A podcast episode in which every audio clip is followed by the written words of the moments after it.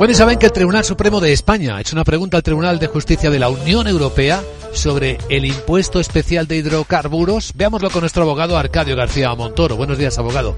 Buenos días, Luis Vicente. ¿De qué hablamos?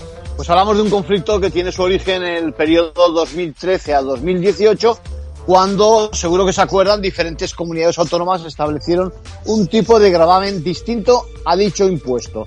Bueno, la, la, la práctica era que pagábamos la, pues, pues eso, el combustible a diferente precio según fuera un territorio u otro. Y nació, nació con la finalidad de mantener esa capacidad financiera de comunidades autónomas y ese tipo constituía una manifestación de la autonomía política de las comunidades autónomas amparado por la Constitución española y por el Tratado de la Unión Europea.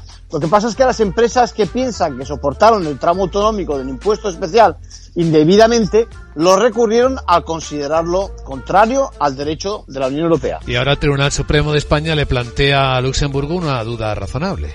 Claro, es que no está claro si los tipos autonómicos quiebran esa política de imposición unificada de la directiva europea que permite, verdad, alguna excepción. Bueno, hay que situarse también en el entorno de aquel céntimo sanitario, seguro que también se acuerdan, que fue anulado por el Tribunal de Justicia de la Unión Europea por ser contrario al derecho comunitario. En conclusión. Pues miles de millones pendientes de devolución en ese sector de distribución energética y lo que pasa es que habrá que esperar la decisión de Europa. Gracias, abogado.